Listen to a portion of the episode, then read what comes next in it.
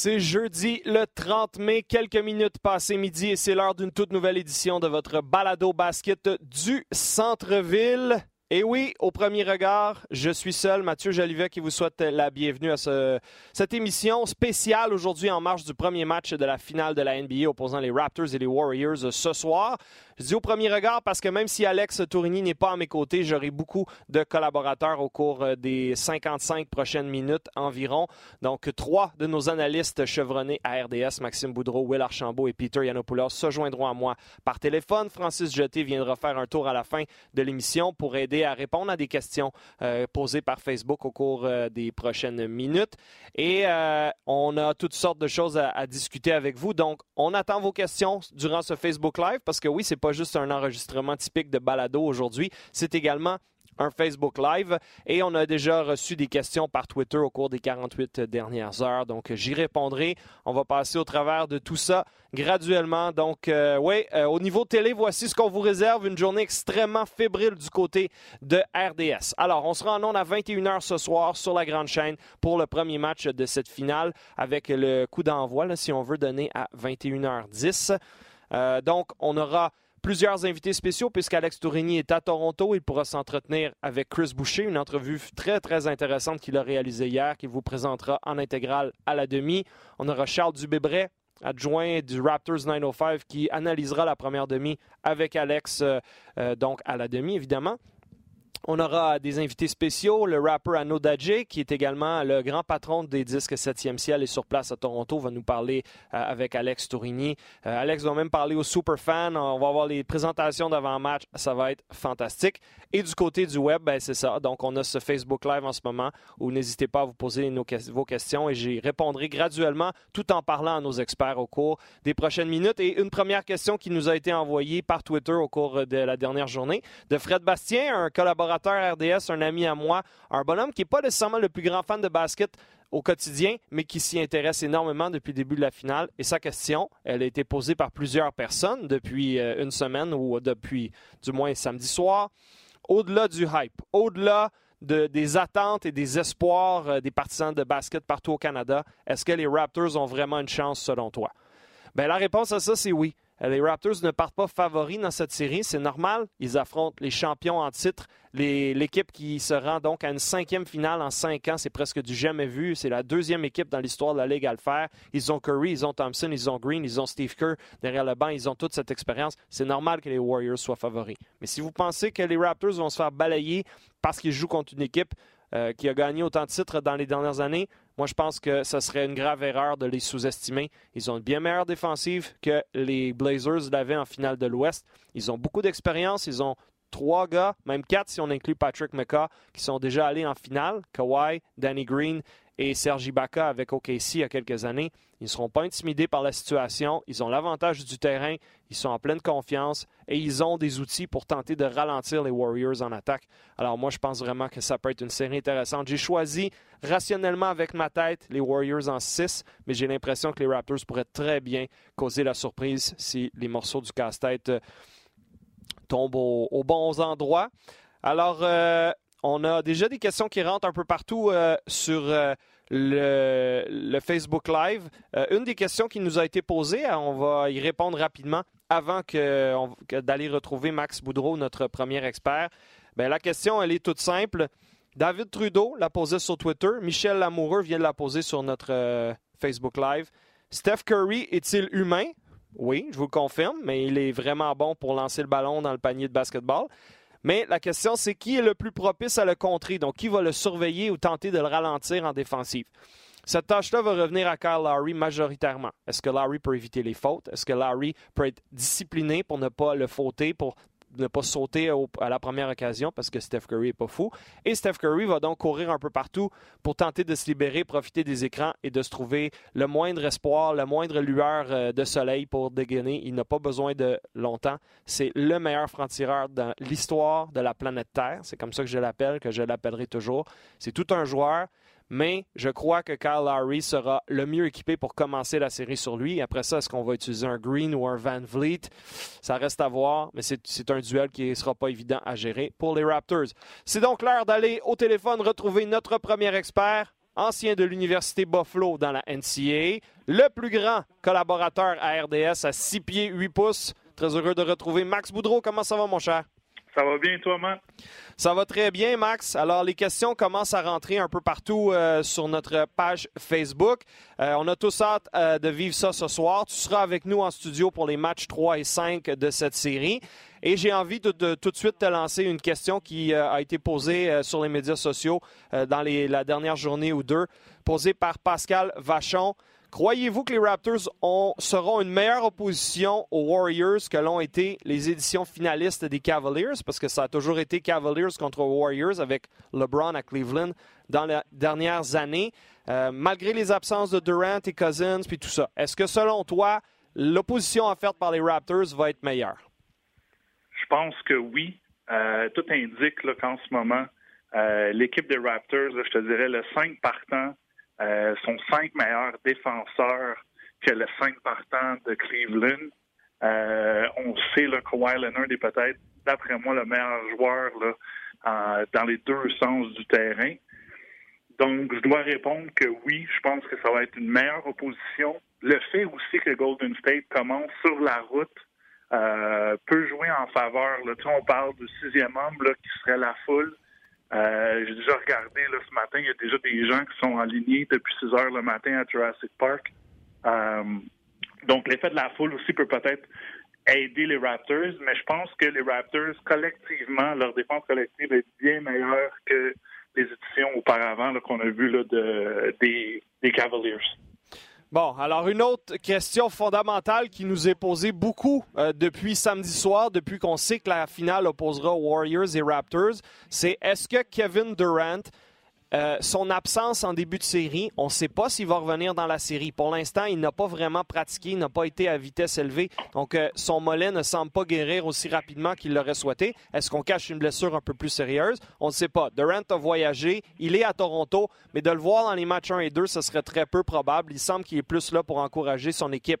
La question, c'est est-ce que les Raptors, euh, est-ce que les Warriors sans Durant sont moins bons, sont meilleurs? Ils sont comment selon toi? Totalement différent. Euh, Kevin Durant amène par lui seul euh, une trentaine de points par match. Donc, ça veut dire qu'il doit effectuer nombreux tirs. Lorsque Kevin Durant n'est pas là, et Drummond Green en a parlé hier, lui, il doit changer le type de joueur qu'il est. Il devient un joueur qui doit être plus agressif, qui doit marquer plus souvent, parce qu'il le dit euh, devant les médias hier à la journée à Toronto, il dit, lorsque Durant est là, moi, je prends le rebond, je pousse la balle et on, on fait notre premier jeu en fast break. Si ça ne fonctionne pas, on donne le ballon à Durant et on essaie de jouer avec lui. Donc, c'est sûr que euh, en ce moment, depuis la blessure à Durant, on, moi, le premier, je pensais que Houston allait les battre, ce qui n'est pas arrivé. Après ça, ils sont allés jouer contre Portland, les ont balayés en quatre matchs. Donc, pour l'instant, on doit dire que les Warriors jouent mieux sans Kevin Durant. Bon, très intéressant. Euh, la perspective est variée là-dessus, mais je suis euh, totalement d'accord avec ce que tu viens de dire. Et d'ailleurs, ça répond tout ça à la question de Liam Hood qui demandait sur Twitter est-ce qu'un retour de Kevin Durant pourrait être un désavantage pour les Warriors? Un désavantage, sûrement pas, mais ça change complètement l'identité et c'est un peu ça que doit négocier Steve Kerr si ou quand KD reviendrait au jeu au cours euh, de cette série. Les matchs 3, 4 et 6 seraient en Californie. Donc ça, ça reste à voir. Euh, est-ce qu'il y a un aspect de cette série, une stratégie offensive, quelque chose que les Raptors peuvent faire ou doivent faire, à ton sens, pour se donner la meilleure chance de l'emporter dans un 4 de 7 qui pourrait potentiellement être très exigeant, euh, Max Boudreau? Oui. Ben, on parle beaucoup de Steph Curry, que c'est le meilleur lanceur, franc-tireur, trois points, mais on oublie que Steph Curry, c'est pas le meilleur défenseur non plus. Donc, oui, beaucoup de pression sur les joueurs de Raptors. On parlait Carl Lowry, Fred VanVleet, Danny Green qui vont jouer contre lui. Mais moi, je voudrais que ces joueurs-là soient aussi agressifs côté euh, offense, côté attaque, pour peut-être avoir un Curry en, période de faute, donc en, en de faute pendant les matchs, puis limiter ses minutes aussi. Le forcer à jouer de la défense. Donc, j'enverrai beaucoup d'écrans avec un Mark Gasol, tout dépendamment qui, qui va jouer contre Mark Gasol c'est une, des choses que j'ai hâte de voir ce soir, les confrontations.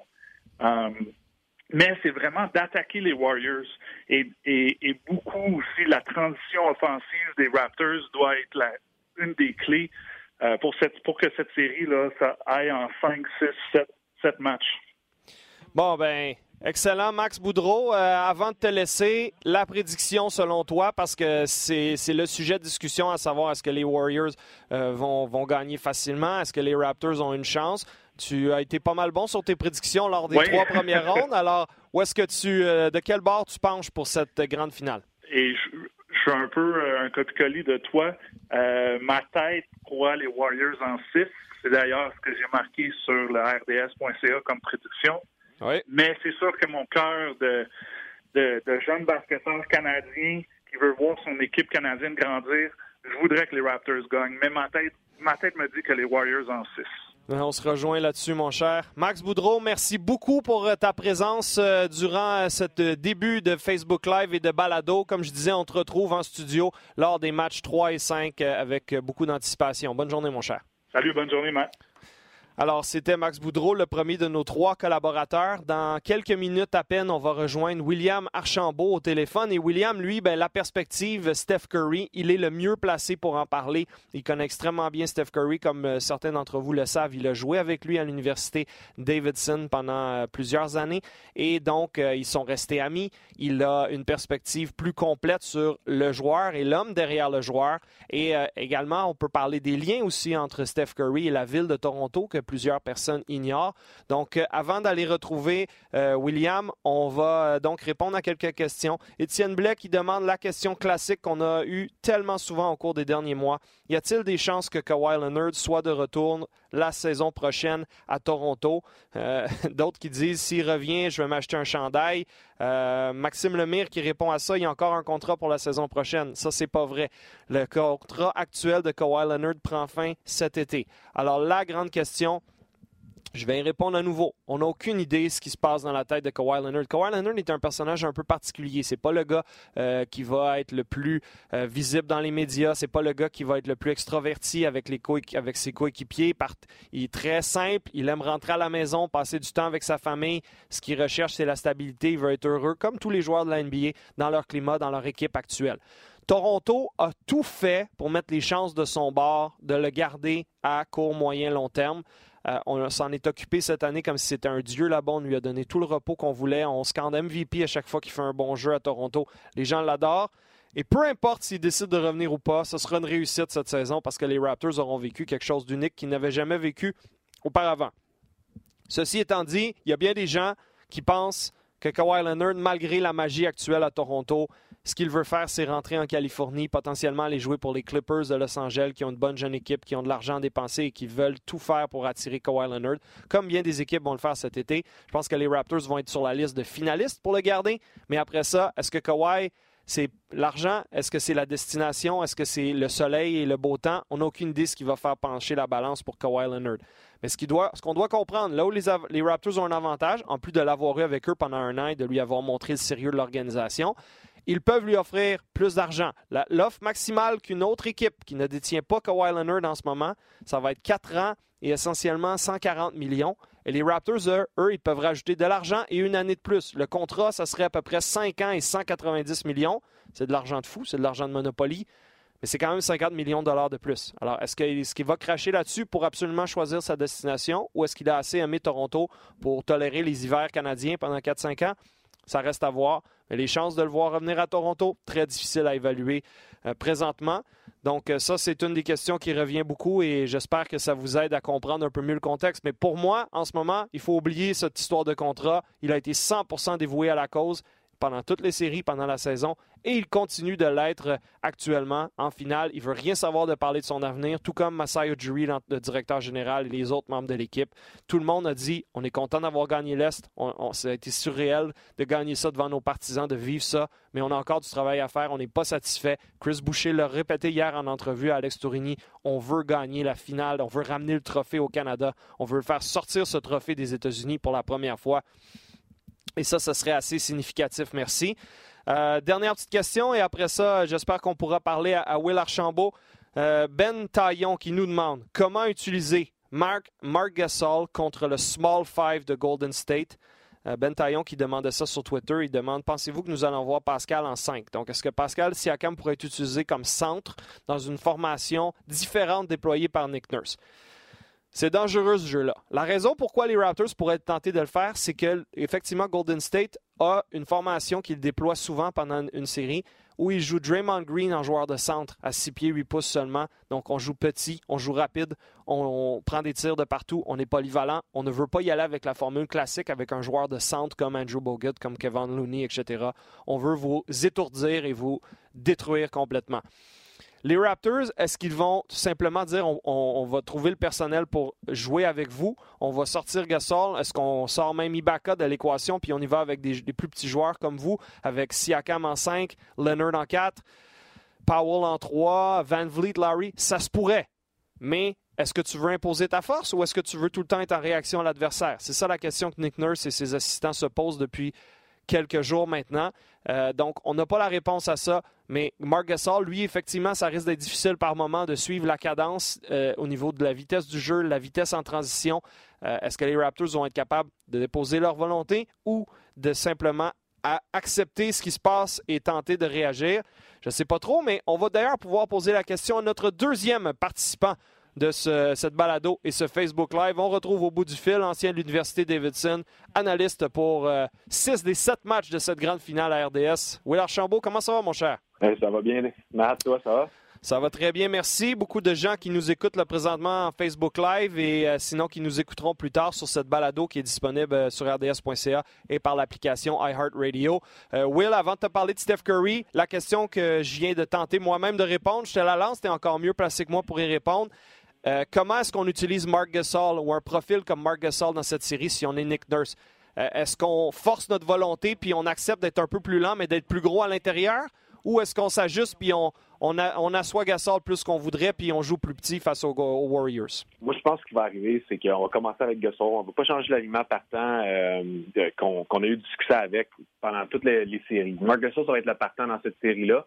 Euh, on va voir comment que les Warriors vont s'adapter à avoir un Mark Gasol sur le terrain. Parce qu'on le sait, Mark Gasol est quand même un joueur qui peut tirer euh, l'offensive. Il va se tirer de l'extérieur.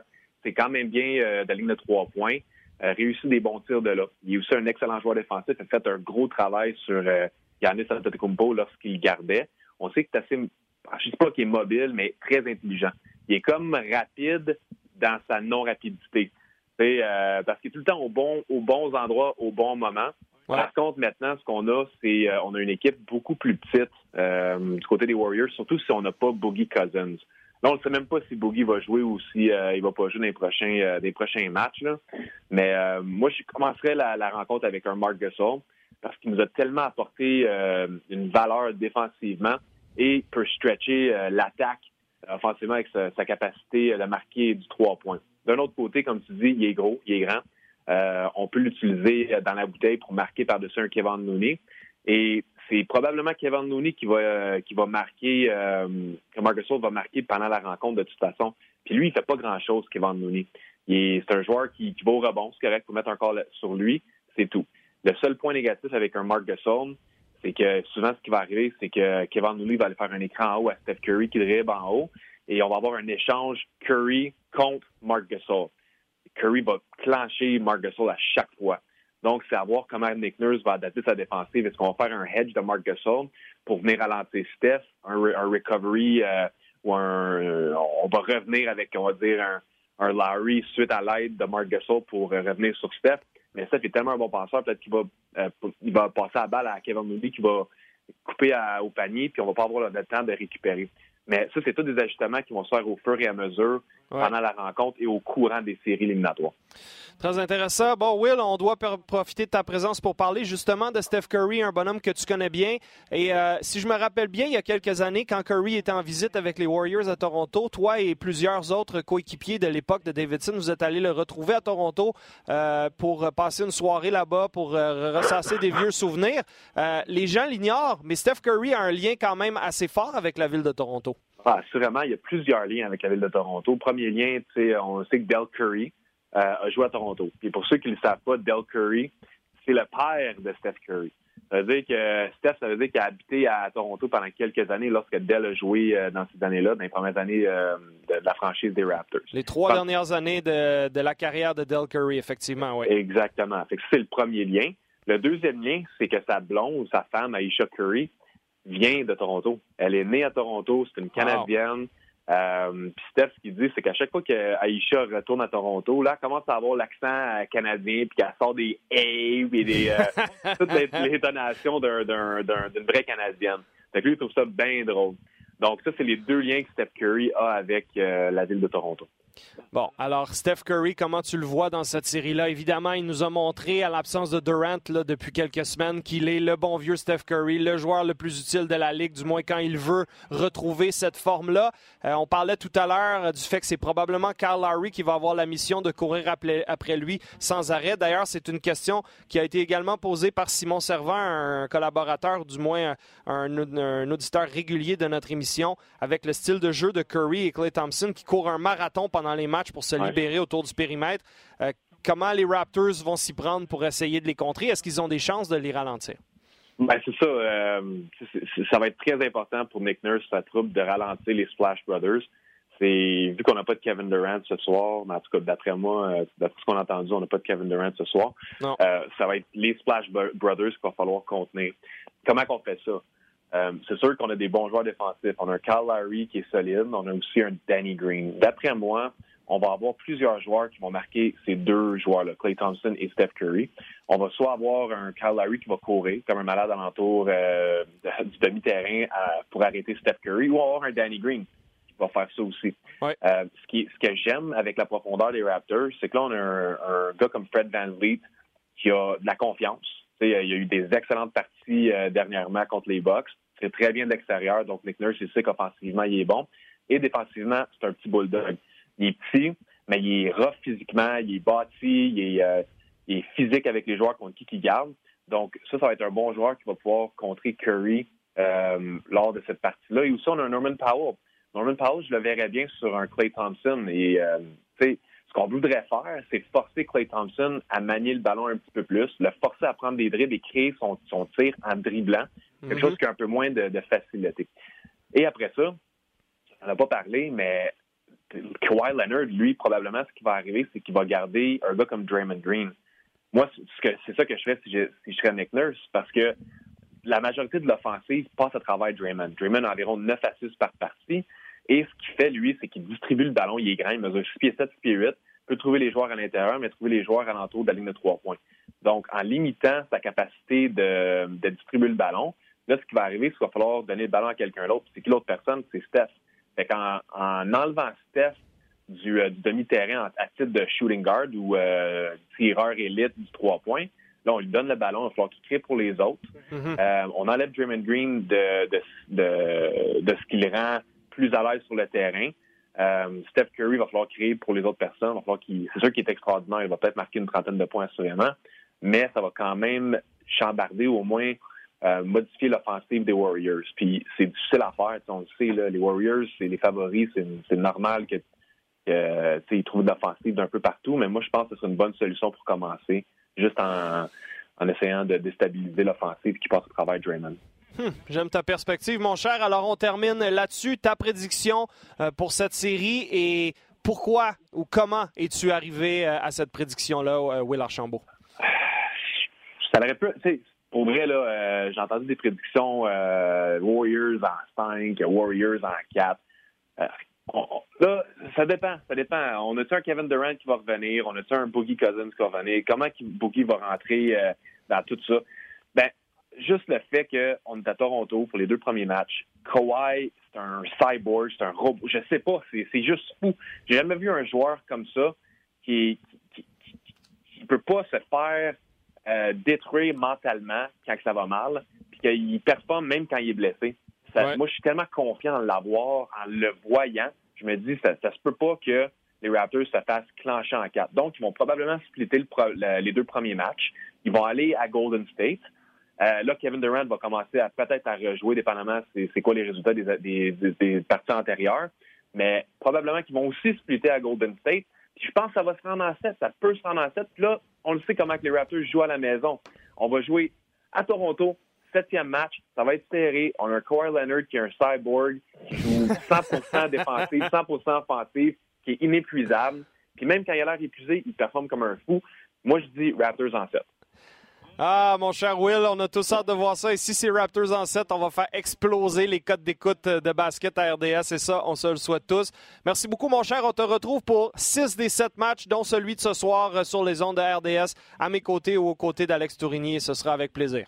Good, moi aussi. Alors, c'était Will Archambault, le deuxième de nos trois experts. Euh, quelques éléments qui sont euh, sortis sur Facebook Live au cours euh, des dernières minutes. Premièrement, il y a les gens de Alley Québec qui nous posent une question fort intéressante. D'ailleurs, Alley Québec est une nouvelle ressource de basket que je vous suggère fortement. De très bons articles. On voit que c'est des bonnes têtes de ballon rond qui écrivent les articles et qui font le contenu. Alors, franchement, une nouvelle addition très intéressante dans l'univers Internet du basket au Québec. et les gars, ils nous demandent est-ce qu'une confrontation Siakam Green peut être envisageable? Euh, qui va surveiller qui? Écoute, c'est une super bonne question. Euh, moi, dans ma tête, Kawhi Leonard euh, sera en confrontation avec Draymond Green. Mais là, ce que je lis depuis deux jours me donne l'impression que c'est peut-être Andre Iguodala qui va avoir la tâche, ou du moins qui débuterait la série en tentant de ralentir Kawhi Leonard. Euh, si c'est le cas, moi je pense que Kawhi peut marquer beaucoup de points parce qu'Iguodala, pour toute son expérience, a quand même un bon gabarit, mais c'est pas Kawhi Leonard. Kawhi est plus grand, Kawhi est plus fort physiquement et je pense que Kawhi pourrait marquer beaucoup de points s'il est confronté à Iguodala. Et en contrepartie, je pense que si c'est Kawhi qui défensivement tente de défendre Draymond, il pourrait donner beaucoup de difficultés. Draymond Green, c'est pas un grand marqueur. Il peut vous marquer un petit 18-20 points de temps en temps, mais souvent il va finir le match avec 8 points, 11 rebonds, 10 aides et il va avoir influencé la rencontre de toutes sortes de façons, défensivement et tout ça. Si Kawhi peut ralentir Draymond, comme Will vient de le dire, ça peut enlever un gros morceau d'énergie aux, euh, Warriors de Golden State. Alors ça, c'est une, euh, tendance euh, à surveiller. Ismaël Caron-Briand qui demande Drake va-t-il déranger encore? On en a tellement parlé de Drake depuis quelques semaines.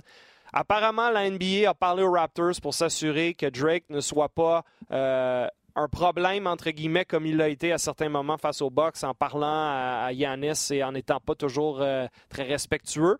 Alors, est-ce qu'on va voir un Drake un petit peu plus calme ce soir? Euh, on va le savoir assez vite. Et une nouvelle qui vient de sortir sur les médias sociaux, qui est confirmée euh, par certains fans qui nous suivent en ce moment sur ce Facebook Live.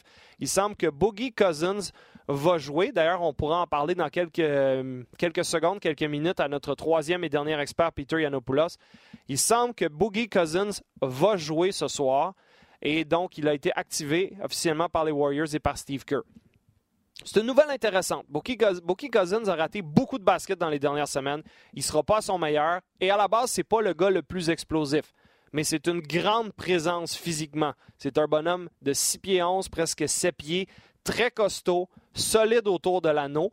Et donc, Boogie Cousins peut devenir, pas nécessairement un antidote à Mark Gasol, mais un autre genre de profil que les Raptors devront prendre au sérieux euh, en attaque. Alors, euh, Boogie Cousins qui joue, c'est quand même significatif.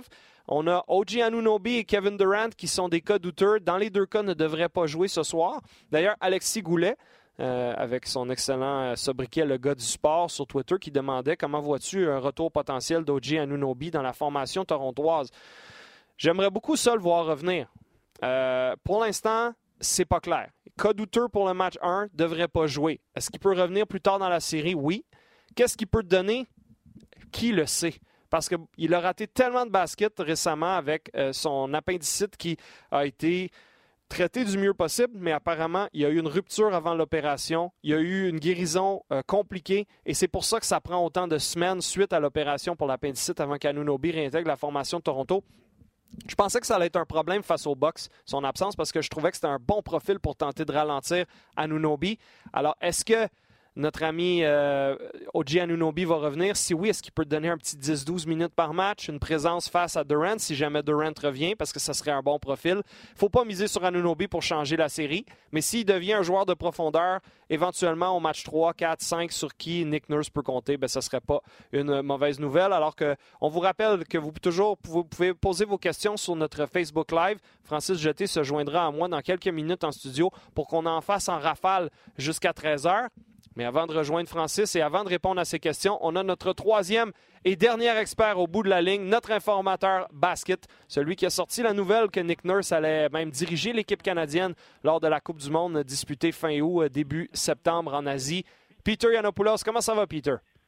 Mathieu, Mathieu, Mathieu, ça va excellent. On est ici, le moment match numéro un. Bonjour tout le monde au Facebook Live. Ah, Peter, alors, tu es aussi fébrile que nous tous. Et avant euh, d'entamer quelques sujets complémentaires sur la tactique pour ce soir, dis-moi, Peter, euh, la nouvelle qui vient de sortir comme quoi Boogie Cousins avait été activé par euh, les Warriors pour ce match numéro un et qu'il allait pouvoir être utilisé par Steve Kerr, ça te dit quoi personnellement?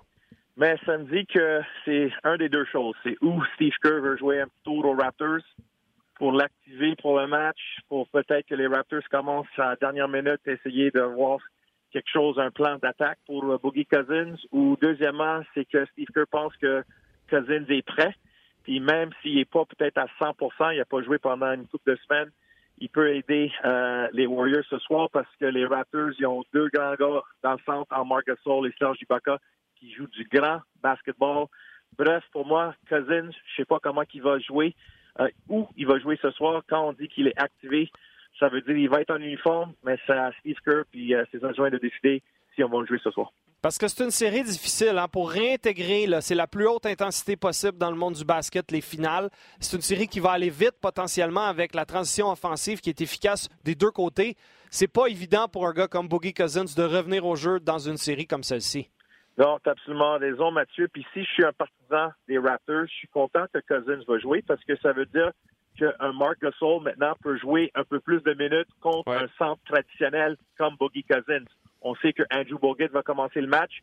Il va jouer à peu près à 10, 12, peut-être 14 minutes.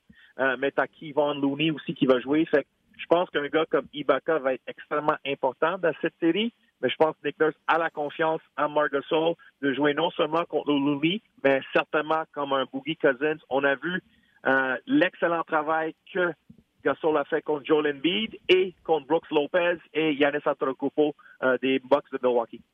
Parle-moi un peu de la profondeur dans cette série pour les deux équipes, Peter. Je trouve ça assez fascinant. Les Raptors utilisent seulement huit joueurs, neuf si jamais Anunobi redevient disponible dans la prochaine semaine, dix jours, alors que les Warriors, eux, avec le retour de Cousins, pourraient utiliser jusqu'à 12 joueurs ce soir s'il poursuit ce qu'il a fait face aux Blazers lors de la dernière ronde. Des morceaux interchangeables, des gars comme Jonas Jerebko.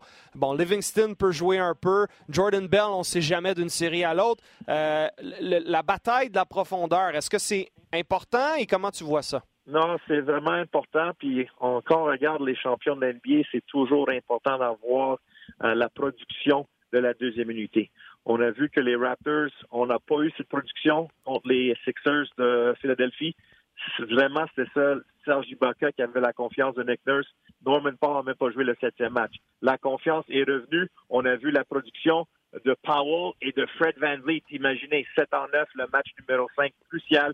C'est pour ça les Raptors, ils jouent ce soir parce que c'était ce match-là qui était le plus important. Donc là, tu as Ibaka, tu as Paul, tu as Van Vliet. Nurse est confiant avec euh, ces trois joueurs potentiellement, on va voir un Jordy Mix. Euh, il n'y a pas peur de l'utiliser des fois, peut-être euh, au début de cette série, mais je te dirais une rotation de 8. De l'autre côté, les Warriors, c'est clair, tu as mentionné des gars. Il y a Repco, Albert McKinney, Jordan Bell. Euh, c'est clair que Steve Kerr a toujours confiance avec tous ses joueurs. Il a fait ça depuis qu'il est arrivé comme entraîneur-chef des Warriors. Écoute, sans Durant, c'est clair que des gars comme Yorepko et McKinney vont, vont jouer encore plus. Je pense que Livingston, c'est un guerrier, c'est un joueur d'expérience. Il a gagné plusieurs championnats. L'habitude dans les années passées, Mathieu, c'est André, André Godala qui commençait le match dans la deuxième unité puis terminait ces matchs-là. Là, ça change. Avec Cousins, avec Looney Bogut. Bref, je pense que si on est les Warriors, c'est clair qu'on veut que nos partants soient euh, en santé, ils sont productifs mais des gars comme Quinn Cook, Repko, McKinney, Bell, Looney, euh, ils vont jouer euh, beaucoup de minutes, ça va être intéressant comment ils vont être productifs pour les Warriors? Peter, en deux ou trois minutes, j'ai deux dernières questions pour toi. Euh, la première, j'entends parler que Iguodala serait le choix pour défendre Kawhi Leonard, ou du moins ce serait une option que Steve Kerr envisage. Moi, personnellement, je pense que Kawhi peut avoir beaucoup de succès contre Andre Iguodala malgré son expérience. Euh, euh, comment est-ce que tu penses que c'est ça qui va arriver? Comment tu vois un duel comme ça? Ouais, je pense que c'est Mike Brown qui est en charge de la défensive des Warriors. Euh, de Golden State. Puis c'est clair que Iguodala, depuis les quatre dernières années, euh, il défend un certain LeBron James. Fait que là, ça va aller sur Kawhi Leonard, mais Iguodala, c'est plus le, jeune joueur qu'on connaissait, des blessures, il n'est pas à 100% Il va commencer sur Kawhi Leonard à 6 pieds 8, il y a la polyvalence, il y a des mains extrêmement actives pour bouger ses pieds et avoir des, vols de ballon. Mais ça va être vraiment un effort collectif de la part des Warriors. Iguodala va commencer. On va voir Draymond Green. On va voir Clay Thompson. Je dirais ces trois joueurs. Même si on va sur la deuxième unité, un Albert McKinney, un ancien des Raptors de Toronto qui n'a pas joué trop longtemps. Peut-être on va le voir un peu sur Kawhi Leonard aussi, mais il va commencer avec Iguodala. Et la dernière question, la question qui tue Peter Yanopoulos, ta prédiction pour cette série et en 45 secondes, comment es-tu arrivé à cette prédiction? Mais je vous écoute souvent, mes frères, euh, Mathieu, Max, William, vous parlez de votre cœur. Mais honnêtement, mon Mathieu, moi, je pense avec ma tête et le cœur. Euh, le match numéro 7 contre les Sixers, quand Kawhi, le trois points magicial, extraordinaire, avec ce gain, puis contre les Bucks, la confiance est là, l'avantage du terrain, c'est les Raptors en 7. Oh que oui, papa, on va célébrer à Toronto, à Montréal, puis partout au Canada. Et là là, la marmite va sauter si jamais on se rend là. Peter Anopoulos, on va te retrouver pour quatre rencontres en studio à RDS pour deux segments informateurs basket lors des matchs 3 et 4. Et tu seras même chanceux à Toronto en avant-match avec Alex Tourini lors du match numéro 2. T'es prêt? T'es, es, reposé? T'es confiant? Ah ouais, je dors pas trop, mais euh, je suis prêt, je suis en santé le rêve est réalisé. Euh, ça va être extrêmement le fun euh, avec euh, toute notre équipe pendant ces deux prochaines semaines. Merci beaucoup, Peter Yanopoulos. On te retrouve à mes côtés avec Will Archambault ce soir, 21h à RDS. À tantôt. À tantôt. Et par magie, à mes côtés, se retrouve un autre collaborateur pour terminer cette balado spéciale du Centre-Ville qui est également en Facebook Live. Un autre grand fan de basketball qui travaille à RDS, Francis Jeté. Comment ça va? Très bien ici à tes côtés. Ben, c'est le fun. Alors, euh, avant euh, d'aller aux questions euh, Twitter, pardon, pas Twitter, Facebook qui ont été posées auxquelles j'ai pas eu la chance de répondre encore, ta perspective à toi sur cette série-là, je te demanderai pas nécessairement de prédiction, mais toi, qu'est-ce que tu vas surveiller avec le plus d'intérêt en début de série? Ben, moi, je suis, j'écoutais le, Facebook Live, je modérais les commentaires. Je regardais beaucoup qu'est-ce que les gens disaient.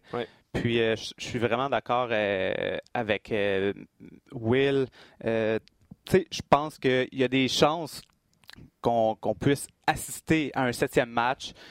Puis, ça serait. Parce que Kawhi, oui, il n'y a pas de haut, il n'y a pas de bas. Il dit toujours euh, peu importe ce qui arrive, euh, c'est le, prochain jeu, le prochain jeu, le prochain jeu. Mm-hmm. Donc, ça, c'est vraiment intéressant de voir un athlète comme ça qui n'a pas d'émotion, puis donc qui ne se laisse pas emporter par la vague. Mm. Donc, ça, ça peut être un élément clé pour les Raptors pour les permettre de passer à travers tous les éléments qui vont être difficiles. Au cours de cette série-là, faire face aux Warriors, ce ne sera pas facile. Donc, ça, c'est un des aspects qui, qui peut être euh, l'élément clé puis qui pourrait mm-hmm. tout changer parce que on sait les Raptors étaient 0-2. Puis là, toutes les, ben toutes, les, les, grands spécialistes disaient Ah, c'est terminé pour les, les, Raptors. Puis finalement, ils ont surpris tout le monde. Ils ont terminé ça en 6. En chaque série, c'est un très bon point. À chacune des trois premières rondes, les Raptors ont eu un moment d'adversité. Au premier tour, c'était contre le Magic. Évidemment, on perd le match 1 à domicile. Les, doutes des années précédentes reviennent. Carl Lowry, aucun point lors du premier match. On s'est replacé rapidement. C'était pas l'adversité monstre. Deuxième tour face aux Sixers. On perd 2-1 dans la série. Match numéro 4 à Philadelphie où on vient de se faire anéantir deux jours plus tard, deux jours précédemment. Et là, on se dit, s'ils ne gagnent pas ce soir, ils vont être dans le trouble, trouvent une façon de gagner et se rendre à la limite. Tir gagnant de Kawhi Leonard qui a fait le tour du monde entier. Troisième match, là, on perd 2-0 après avoir perdu deux matchs à Milwaukee, dont le match numéro 2, on s'est fait lessiver. Alors, encore une fois, si les Raptors avaient eu le moindrement de doute, et comme tu dis, c'est Kawhi Leonard qui semble être espèce de, force stabilisatrice au centre de ça, on aurait facilement pu juste baisser les bras et dire on a eu une belle run, les boys. Alors, je pense que même si les Raptors ont des moments d'adversité dans la série, comme tu dis, il ne faut pas, faut pas trop s'emballer avec ça. Donc, moi, prédiction, tu sais, ça peut être autant. Euh, ça peut se terminer en cinq matchs comme ça peut aller jusqu'au septième match. Donc, c'est vraiment difficile à, faire une vraie prédiction euh, en tant que telle. C'est euh, correct. Moi non plus, j'ai pas envie. Je, suis capable d'aller dans les deux sens. quand j'ai lu ton euh, texte sur les prédictions, ben moi aussi, c'est ça. C'est le cœur de, de, Moi, j'ai été voir les, les Raptors quand j'étais un jeune, un jeune kid à Ottawa, à Toronto, quand ils venaient pour des matchs d'exhibition à Ottawa dans le temps. donc, il y a longtemps que je, moi, je suis pas un bandwagoner. je suis là depuis le début. Avec les dinosaures puis tout ça au début quand c'était cute et différent et nouveau. Là. Exact. Donc, euh, mon cœur est avec les Raptors, mais effectivement que les, Warriors vont être durs à battre. Ben moi, je pense, si j'ai une certitude, je pense pas que ça va être un balayage. J'ai pas l'impression que les Raptors sont comme ça. Puis je pense que les gens qui disent ah, les Warriors, ça fait 438 qui, qui, gagnent ou qui auraient dû gagner, il y en a une qui ont échappé, impossible à battre, sont tellement bons. Attendez, là, les Warriors là, sont humains, ils ont eu des moments de faiblesse toute la saison, des matchs qui menaient par 15, 20, 30 puis qui ont perdu, ils sont battables. Peut-être pas sur un 4 de 7, mais au moins un match ou deux. Est-ce qu'il y a d'autres euh, choses qui ressortent pour toi sur euh, ce Facebook Live auquel on n'a pas euh, trop parlé encore? Bien, on a Emma Poisson qui, qui pose la question comment empêcher Curie mais pas juste Steph Curry, mais aussi euh, Thompson. Parce qu'on sait que une fois que tu réussis peut-être à essayer de contrôler un peu Steph Curry de la 3 mm. points, ben il y a juste à faire la petite passe à Clay Thompson. Puis Clay en a parlé hier dans, euh, dans sa disponibilité média.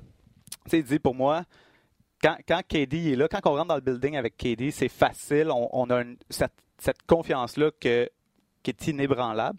Et quand KD n'est pas là, ben, ça met tout le monde un peu plus sur le edge.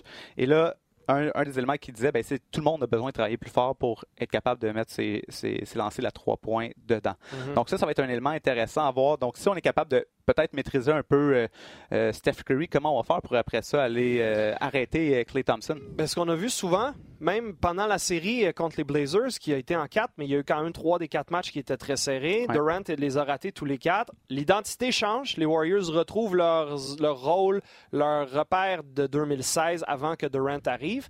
Et souvent, ce qu'on a vu, c'est Thompson va être incroyable en première demi, Curry va rien faire, et là, on flippe ça en deuxième demi. C'est comme si on, on se relayait.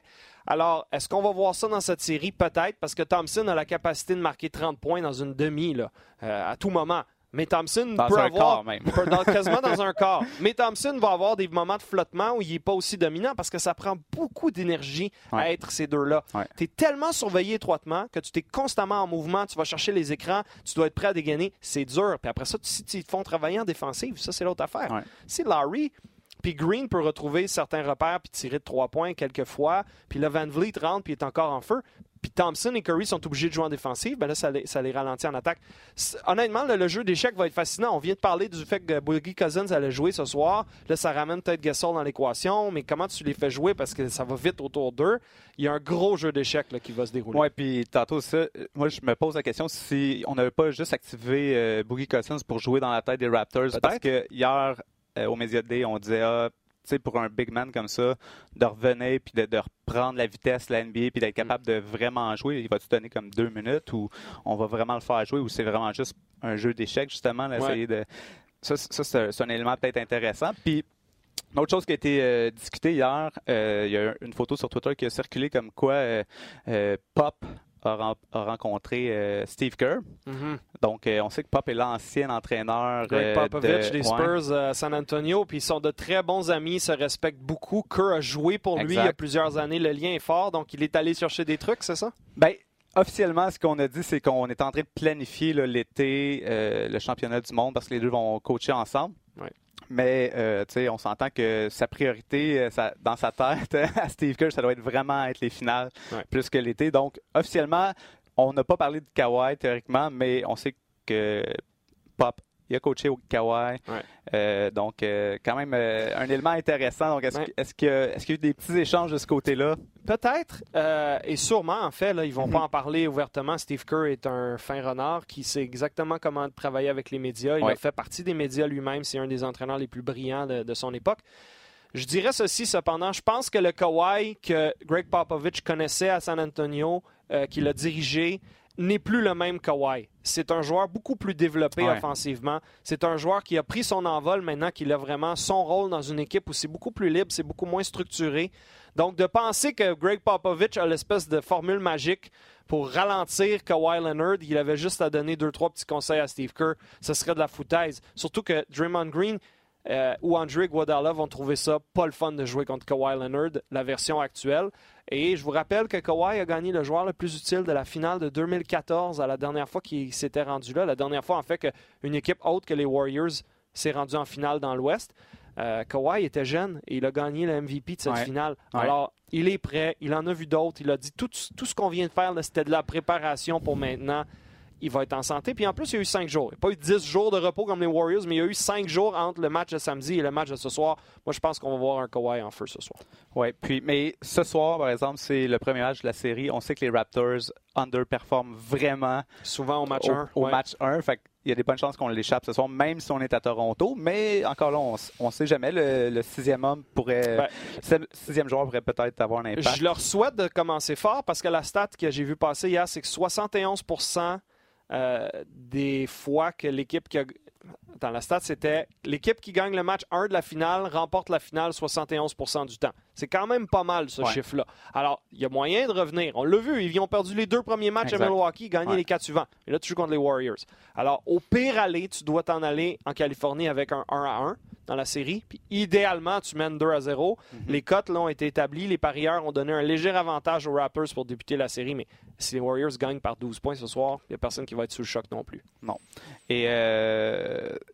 avant de, rentrer dans les, dans les questions qu'on a sur Facebook, moi, je vous en pose une. Est-ce qu'il y a des gens qui nous écoutent euh, présentement qui pensent faire le voyage à Toronto pour aller euh, assister à un match dans le Jurassic Park? Euh, on sait qu'il y, a des Jurassic Park qui ont été installés un peu partout au Canada aussi. Il y a d'autres villes, puis il y a d'autres villes qui sont en attente d'une approbation de la mm. MLSC pour être capable de mettre en place ces, événements-là. Donc, je suis curieux de savoir s'il y en a d'entre vous qui nous écoutent qui vont être là à Toronto. J'ai même entendu parler de, des Cinéplex Odéon à Montréal qui vont montrer le match en direct ce soir. Euh, je ne sais pas exactement comment ils ont fait ça, avec qui ils ont délai pour les droits puis tout ça, mais il reste que c'est un événement euh, majeur à, l'ampleur du pays au grand complet. Euh, et, ça se sent. Hier, euh, les gars étaient à l'antichambre. Euh, puis sur le, Twitter de l'antichambre, on, a tweeté hein, puis, pour poser la question aux gens est-ce que vous êtes plus emballé par les séries de la LNH ou par les séries de la NBA Puis qu'est-ce que vous allez regarder le plus? Puis 60-40 à peu près. ça, sortait vraiment en faveur de la NBA. J'ai été surpris de voir ça. C'est vraiment fantastique. C'est un buzz actuellement. Quand les médias non conventionnels ou les médias non sportifs se mettent à parler de ça, euh, et j'ai rigolé avec ça avec Alex il y a deux semaines en disant que ma blonde était le meilleur exemple, qui, s'en fout complètement du basket. Mais quand elle a commencé à entendre parler de ça à la radio de Radio-Canada les matins avec euh, l'émission d'Alex Gravel, oh là, tout d'un coup, c'est devenu légitime à ses yeux. Je pense qu'il y a beaucoup de ça en ce moment. Tout le monde comprend l'ampleur et la folie. C'est jamais arrivé qu'une finale ait impliqué une équipe canadienne, évidemment. Et donc, c'est le premier match ce soir de la grande finale de la NBA dans son histoire à l'extérieur des États-Unis. Et ça, en soi, c'est quelque chose. Oui, parce qu'on peut rêver, mais si les Raptors l'emportent, ça veut dire que pour amorcer la 25e saison de la franchise, on commencerait ça avec une cérémonie des euh, des bagues euh, à Toronto. Donc, ça serait quand même euh, incroyable pour lancer la 25e saison des Raptors. Et, d'ailleurs, j'ai beaucoup aimé ce que Masai Ujiri a mentionné hier en conférence de presse avec les nombreux médias venus de partout au monde. Dwayne Casey et DeMar DeRozan font partie de ce qui se passe présentement. Je sais que pour eux, ça doit être difficile d'être assis à la maison puis regarder ça, mais il y a eu un journey, comme il l'a appelé. Il y a eu une, une, croissance, une grosse croissance à long terme et les membres récents. On peut parler de Vince Carter qui a eu un impact sur l'ensemble de l'organisation, la ville, l'engouement. Mais dans le concret, dans les dernières années, Dwayne Casey et DeMar DeRozan ont aidé à bâtir ce que les Raptors sont en train de vivre. Et ça, qu'il l'ait souligné comme ça, là, je trouvais que ça, avait beaucoup de classe comme commentaire. Puis justement, sur les médias sociaux, euh, hier, ça circulait vraiment beaucoup euh, pendant le Média Day. Euh, s'est fait poser la question, tu sais, ta relation avec, euh, avec DeMar DeRozan. Puis là, il l'a mentionné. Ben, il texte encore tous les joueurs des, avec qui il est, très ami des Raptors. Puis il a félicité tout le monde. Puis la relation est encore là. Donc, même s'il il porte plus le jersey, mm. ben il est encore là avec euh, avec ses confrères. Donc euh, oui, effectivement, c'est vrai qu'il fait encore partie de l'équipe, il, il est une des raisons, mais je c'est plate un peu pour lui, mais Kawhi est quand même en train d'effacer son legacy. C'est difficile à vivre parce qu'il voit bien que le gars qui l'a remplacé a amené l'équipe ailleurs et il est mm-hmm. meilleur, il est plus complet. D'ailleurs, tu as sûrement vu le Game of Zones, l'espèce de vidéo qui était hilarante et fantastiquement fait, qui mettait un peu en valeur la déception de Larry de voir son ami partir. Mais il y a eu une discussion franche qui a été avouée par la suite par Larry et Masai durant la saison pour mettre les pendules à l'heure. Et on dirait que ça, ça a aidé aussi les Raptors à franchir une autre étape. Donc, c'est ça la business. On trouve les meilleurs joueurs possibles, puis on essaie d'aller loin. Puis ça a été une réussite totale, cet échange. Peu importe ce qui arrive à Kawhi maintenant pour la suite des choses, d'accéder à la finale avec lui à sa première saison à Toronto. C'est génial. Euh, on tire à notre fin tranquillement. Est-ce qu'il y a d'autres choses qui, sont sorties? Oui, encore d'autres questions. Euh, encore les gars de Aléo Québec qui ont une excellente question que je vais prendre parce qu'on parle de Danny Green. Moi, Danny Green, c'est un joueur que j'adore. Là. Euh, il a connu, par exemple, des difficultés pendant euh, les séries. Euh, il pourrait être un élément intéressant. je pense que c'est le moment ou jamais pour lui d'exploser, mais il a, connu vraiment une bonne saison. C'est vraiment un, joueur euh, complet. j'aime son, son intensité, j'aime sa mm. prise de décision sur le terrain. Donc, effectivement, Danny Green, on est, on est un peu déçu, mais ça serait le bon moment pour lui de, de Shining. Ben, c'est bien qu'on en parle. Euh, c'est un bonhomme que j'apprécie beaucoup, moi aussi. Très calme, très intelligent. Mm-hmm. Est allé à la guerre souvent, a joué d'autres finales. Ça va être très utile, cette expérience-là, au cours des, prochaines, euh, des deux prochaines semaines. Euh, et Danny Green, la clé pour moi, c'est que c'est pas un joueur qui te met dans le trouble. Même quand son tir de l'extérieur ne réussit pas, ne rentre pas avec les régularités, Nick Nurse ne doit pas le regarder en disant Ah, mais là, je peux plus utiliser Danny Green. Très bon défensivement, il te fait pas mal, il est capable, il va courir après Clay Thompson pendant 30 minutes ce soir. Euh, et là, le, tir devient un peu un bonus. Il fait partie de ta rotation de 8 joueurs ce soir. Mais s'il se met à réussir deux ou trois tirs, Là, ça va faire comme un gros soulagement pour lui, pour Nurse, pour tout le monde. Alors, on va le voir jouer. Il va apporter de quoi. La question, c'est est-ce qu'il peut retrouver sa confiance? Il dit arrêtez là, à mes amis, aux gens que je connaisse, arrêtez de m'envoyer des textos pour dire continue à tirer, ça va rentrer. Je le sais. Je sais tout ça. J'ai trouvé ça fantastique comme, perspective. Mais moi aussi, je souhaite que, que Danny Green ce soir en donne un petit peu plus offensivement que lors de la dernière série. Puis un autre euh, facteur X pour les Raptors, euh, Emma Poisson euh, qui revient à la charge avec une autre question. Est-ce que Norman Powell aura un bon impact dans cette série?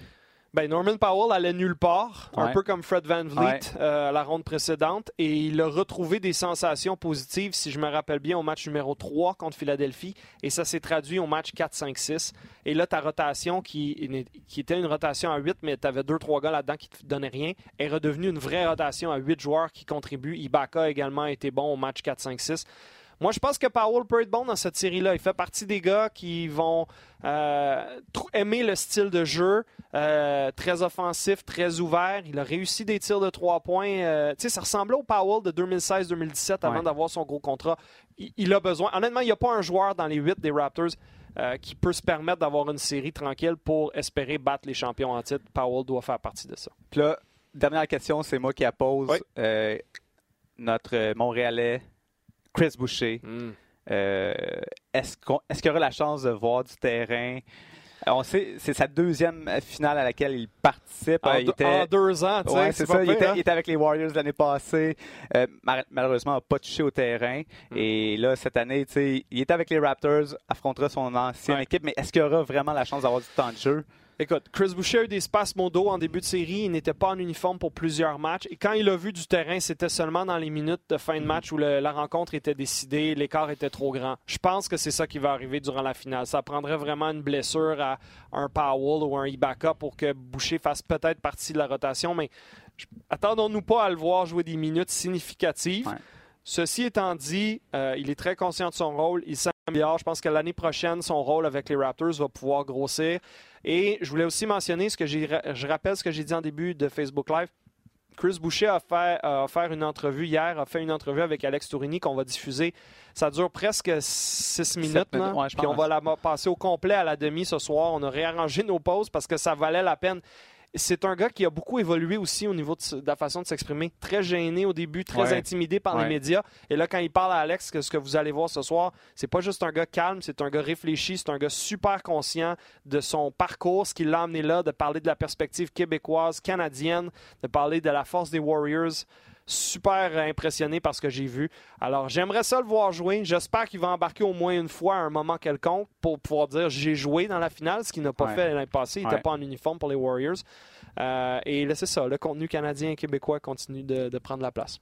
On aime ça. Et l'entrevue que tu mentionnes euh, va être en ondes ce soir et, elle est également sur le rds.ca. Génial. Alors, euh, ben, je pense que ça conclut. Merci beaucoup à tous ceux qui ont interagi avec nous euh, sur Facebook, sur les médias sociaux pendant la semaine et surtout au cours de la dernière heure. C'était vraiment intéressant. je vous rappelle les rendez-vous. donc, ce soir, jeudi, 21h à RDS, je serai en studio en compagnie de Peter et de Will. Alex Tourini sur place à Toronto, évidemment. Il interviewera le super, le super fan, Nav Batia. Il interviewera Anno Dadji, le rappeur québécois aussi connu sous le nom de Steve Jolin. Interviewera Charles Dubébret à la demi en direct pour décortiquer la première demi, une perspective de coach super intéressante, Charles Dubébret. Et cette entrevue avec Chris Boucher qu'il a fait hier. Euh, un reportage vraiment complet. On a hâte de vous présenter ça. Vous serez en grand nombre si je me fie aux chiffres qu'on a récoltés lors des derniers matchs contre Milwaukee et le deuxième match euh, dimanche à 20h. Euh, sur les ondes de RDS, évidemment. Merci beaucoup, Francis. Merci. Super le fun. Et euh, merci à tous ceux qui ont été là. C'était la balado du centre-ville. Et pour cette prochaine balado, on se retrouve dans 7 jours pour le match numéro 1. On se retrouve ce soir. Bon jeudi à tous.